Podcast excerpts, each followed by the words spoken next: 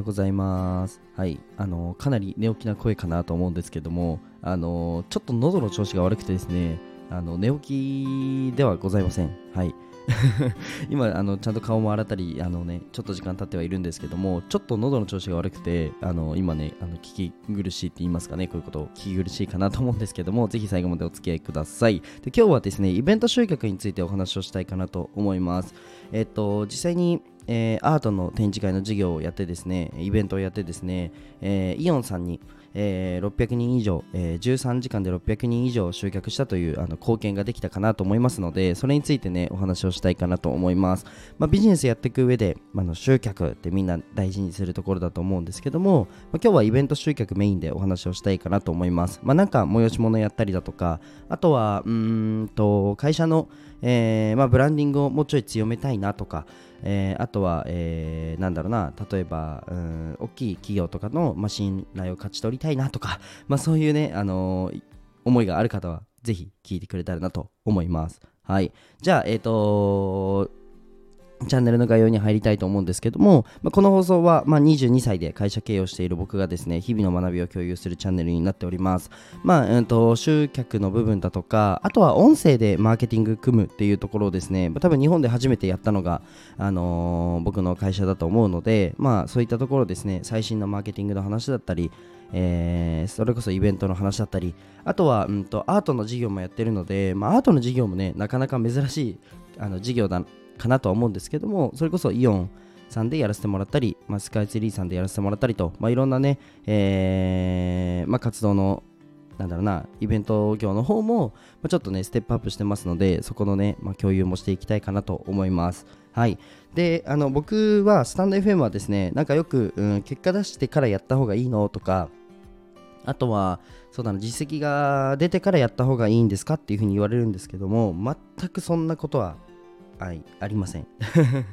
全くそんなことはありません、はい、僕はですね看護学生の頃から看護師でもなくあの起業もしてない。絵も日本一まだ撮ったことないよっていう時からあのお話ししてますのでぜひですね、えーなんかもし発信で悩んでるんだったら今やった方がいいんじゃないかなと思います。はい。じゃあ、えー本題に入っていこうかなと思うんですけれども、まあ、僕がイオンさんに、えーと600人という貢献をできた理由ですねをお話ししたいかなと思います。はい、でちなみに集客媒体としては、うん、とインスタグラムと、えー駅の広告ですね。駅のポスターとあとはあれか館内放送か。館内放送とうんとあまあそもそもイオンさんにあの足を運んでもらったっていうところなので、あとは障害者施設ですね、えー、と福祉の施設にポスターを、えー貼ってもらったこととか、あとはチラシ配ってもらったことかな？うん。ですね。あとはまあリファーラル、口コミで、えー回すっていうのをやりました。でぶっちゃけあんまり集客の手法としては今の言った、まあ、5つか6つかそれくらいしかやってないんですけどもじゃあなんで600人もあの2日間でですね集客できたのかっていうところをお話ししたいかなと思いますはいで実際にやっぱりうんと、まあ、イオンさんとか大きくね、えー大きいショッピングモールとかだとか、まあ、工業施設だとか、まあ、そういったところと手を組むといいますか、まあ、一緒にお仕事するってなった時になんだろうな自分のその貢献度が低いとですねもう次はないわけですよ。もう一発でドカンとやらないとですね、まあ、次はないと思っててで世界観作りもですねもうあのめちゃくちゃ丁寧にやってまあ、実際に今日は集客の話なので世界観の作り方とか、えーそういったイベントのあの満足度のあの話だとかはちょっと省くんですけど、まあ、そういったところもかなり丁寧に設計したんですよ。でそれで、まあ、実際に次もあのうちでやってほしいとか春夏秋冬のイベントを作ってほしいっていう話にはなったんですけども、まあ、それがねなんであのそういうことができるかっていう話なんですよ。うん、で、まあ、集客もちょっとね今日はマインドセットみたいな話になるかもしれないんですけども細部までめちゃくちゃ丁寧にするっていうのをやりました。はい。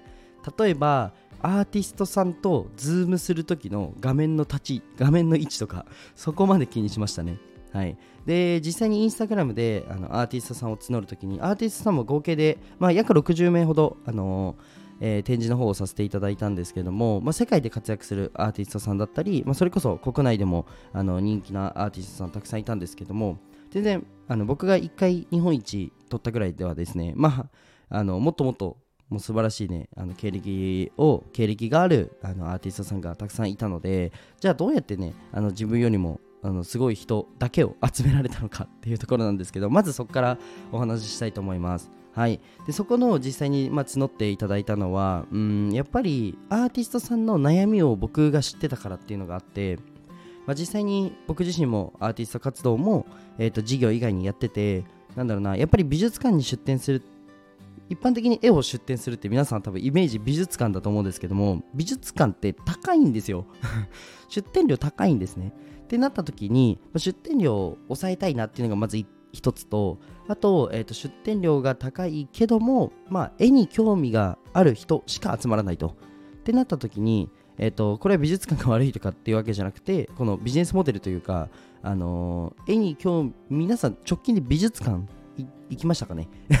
っていうのがもうあなるほどってなると思うんですけども美術館ってそもそも絵に興味がある人しか来ないんですよ。ってなった時にアーティストの思いとしてはもちろん絵に興味がある方に認めてもらいたいという気持ちもね僕もあるんですけどそうじゃなくて絵に興味がない人も絵に興味持ってもらい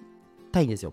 そこもあるなと思っててなのでショッピングモールだとか、えー、それこそ次はあのスカイツリーでやるんですけど、まあ、スカイツリーの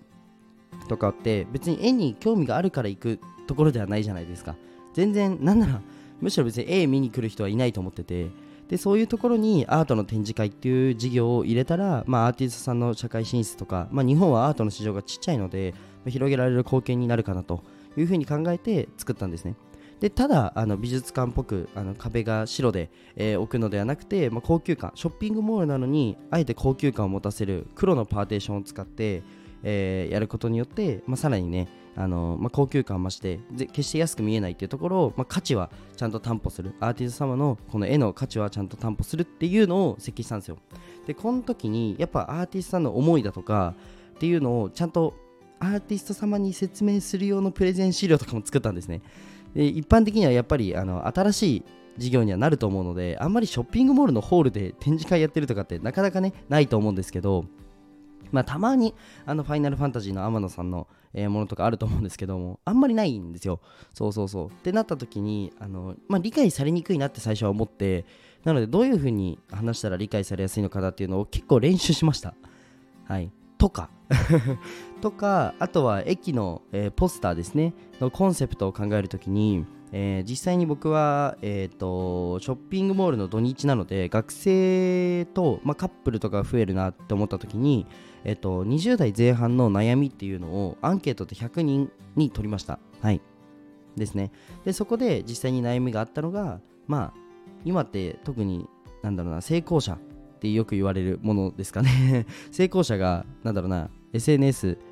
とかでうんなんだ分かりやすく出るのでなんか今の僕ってとか、えー、今の私ってみたいなその20代前半でまだまだこれからなのにそういうふうに思ってしまう人が、まあ、たくさんいると。ってなった時にどういうコンセプトが刺されやすいかなっていうのを実際駅の広告で出したんですね。駅のポスターで出したんですよ。で、それはやっぱりね、あのうまくはまって実際に駅のポスターを見て来てくれたって人が20%もいたんですよ。でかつ年齢層若いんですね。でこういうのって、まあ、ちゃんとリサーチしてちゃんと出したあのキャッチコピーがはまったと、まあ、こんな感じでですねめちゃくちゃ細かくあの丁寧に集客の動線を引いたっていうのがあのあります、まあ、実際にいろんなイベント会社があると思っててなんだろうな、イベント会社あるあるが、あのめちゃくちゃ中に入ってみると面白いけど、そもそもマーケティングの部分がなかなか難しいっていう企業がある中で、うちはあいにくマーケティングが専門だったので、あの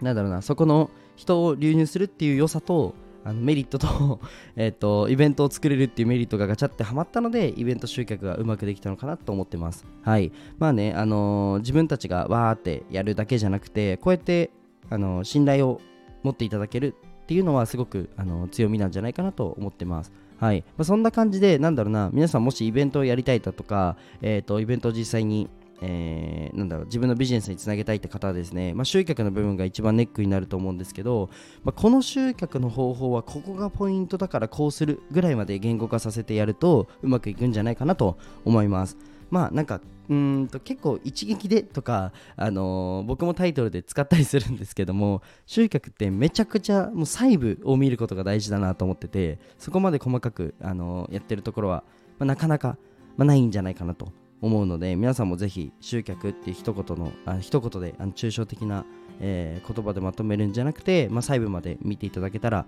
いいんじゃないかなと思います。はい、まあ、実際に、あのー、イベントとかやりたいよって方は参考にしてみてください。はい。じゃあ今日はこの辺で終わりたいと思います。えー、であごめんなさい。あの 冒頭にお知らせするの忘れちゃったんですけど、まあ、こうあのー、普段はね冒頭にもお話ししてますけど、まあ、僕の公式 LINE がえー、概要欄にありますので、ぜひ追加してやってください。で、今ね、プレゼントが工事中でですね、あのプレゼント届かないんですけど、あのぜひね、あの追加だけしてくれたら、あの 一旦友達になってくれたらなと思います。でこの間、あの謎のアカウントバンを食らってですね、あの原因不明なんですけど なんか、規約違反がみたいなのを提示された時間帯、誰もいじってなくて、で何時何分に規約違反かっていうふうに言われたんですけどそこまで細かく言ってくれたのにその時間誰もいじってないんですよ。